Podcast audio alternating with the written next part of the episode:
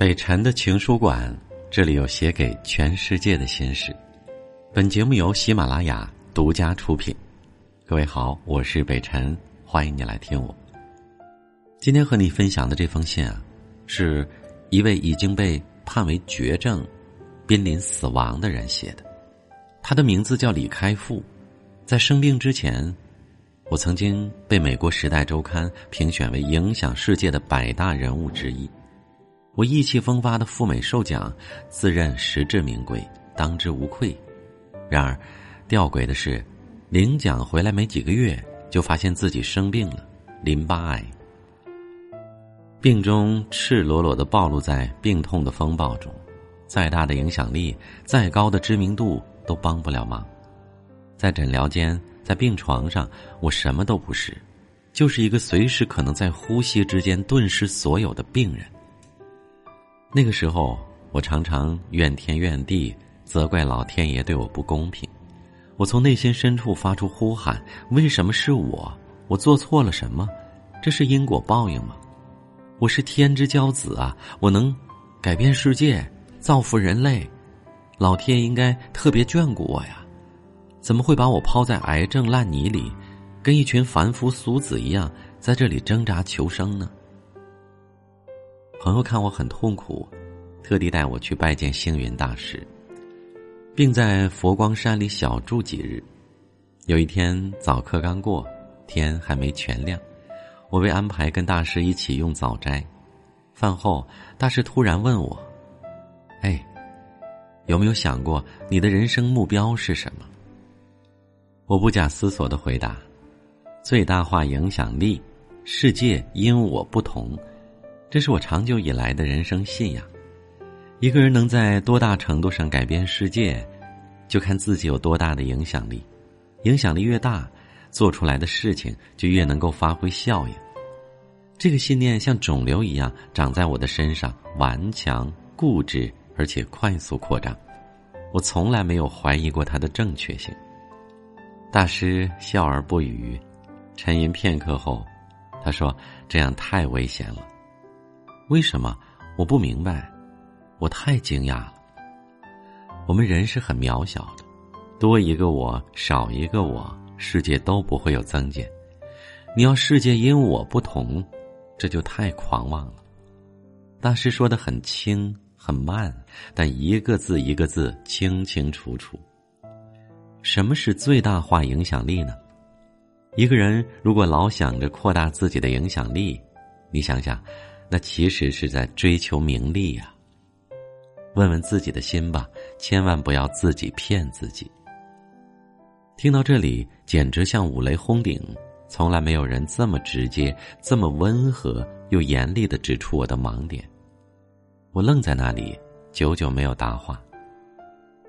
人生难得，人生这一回太不容易了，不必想要改变世界，能把自己做好就很不容易了。大师略停了停，继续说道：“要产生正能量，不要产生负能量。”他的每一个字都落在我的心里。我患糖尿病几十年，但我无视他的存在，每天照样做我该做的事儿。我现在还不是活得好好的。那几天常听大师开示，觉得自己过去坚信不疑的很多价值观信念都是有瑕疵的。我当时还带着很多因为身份、名望、地位而来的自负，大师的话语我虽然记住了，可是我并没有完全明白，也没有完全接受，甚至还有点不服气。有一天，我想到在我的微博上时常的去针砭时弊，也曾经对一些负面的社会现象口诛笔伐，于是请教大师要用什么样的态度面对社会的恶。没想到，大师还是一贯平和的语气回应我：“一个人倘若一心除恶，表示他看到的都是恶；如果一心行善，尤其是发自本心的行善，而不是想要借着行善来博取名声，才能导正社会，对社会产生正面的效益。可是，如果看到贪婪、邪恶、自私等负面的事件，又该怎么办呢？我想辩解。”大师说：“要珍惜、尊重周遭的一切。无论善恶美丑，都有它存在的价值。就像一座生态完整的森林里，有大象、老虎，也一定有蟑螂和老鼠。完美与缺陷本来就是共存的，也是从人心产生的分别。如果没有邪恶，怎能彰显善的光芒？如果没有自私的狭隘，也无法看到慷慨无私的伟大。所以啊。真正有益于世界的做法，不是除恶，而是行善；不是打击负能量，而是弘扬正能量。养病期间，大师的话语时常在我的心中回荡。我想的最多的就是“影响力”这三个字。过去，不论做任何事情，我都会不自觉的先估算这件事能产生多大的影响力。一场演讲不到一千人就不去，每天微博不能新增一万个粉丝，我就觉得内容发的不够。有人发电子邮件问我创业问题，我只回复那些有可能成功的。是否见一个创业者，完全取决于他的公司有多大潜力。要见哪位记者，也要看他面对的读者群有多少。我从来不觉得这有什么不对。我的行程排得满满的，我的时间有限，当然。必须过滤掉很多次要的、没有意义的活动。于是我精确计算每分每秒该怎么用在能够产生最大影响力的地方。我也几乎有偏执的把运营社交媒体当做人生目标的重点，把获取粉丝视为志在必得的工作。那时候，我确实沉溺在各种浮动的快感中。我是众目所归的人，走到哪儿都有粉丝围绕着我。我在微博上的影响力，让我轻易发起万人实名抵制某一档红火的电视节目。我认为自己是路见不平、仗义直言的大侠。作为一个科技人，我丝毫未察觉自己已经越界。我坚信自己是在关心社会，但骨子里我恐怕已经被千万粉丝冲昏了头脑。每一个社会重大事件，粉丝都会期待我的表态，于是我陷入转发与关注的热潮中，不能自已，甚至还运用我的专业知识筛选最值得关注的微博条文，好让我的言论更具有影响力。大师重重的点醒了我：追求最大化影响力，最后就会用影响力当借口去追求名利，不承认的人。只是在骗自己。为了追求更大的影响力，我像机器一样盲目的快速运转。我心中那只贪婪的野兽霸占了我的灵魂，各种堂而皇之的借口遮蔽了心中的明灯，让我失去准确的判断力。我正告诉自己，有了影响力，我就可以伸张正义，做更多有意义的事。我的身体很诚实，我长期睡眠不好，痛风。便秘，还患了几次带状疱疹，这些警示都太微弱了，无法撼动我那越来越强大的信念。人说不到黄河心不死，狂心难歇啊！最后身体只好用一场大病来警告我，把我逼到生命的最底层，让我看看自己的无知、脆弱、渺小，也让我从身体小宇宙的复杂多变，体会宇宙人生的深邃和奥妙。身体病了，我才发现，其实我的心病得更严重。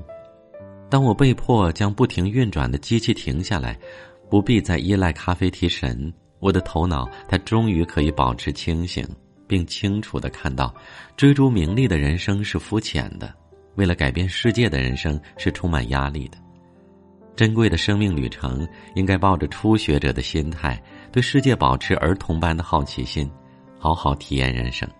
让自己每天都比前一天有进步、有成长，不必改变别人，只要做事问心无愧，对人真诚平等，这就足够了。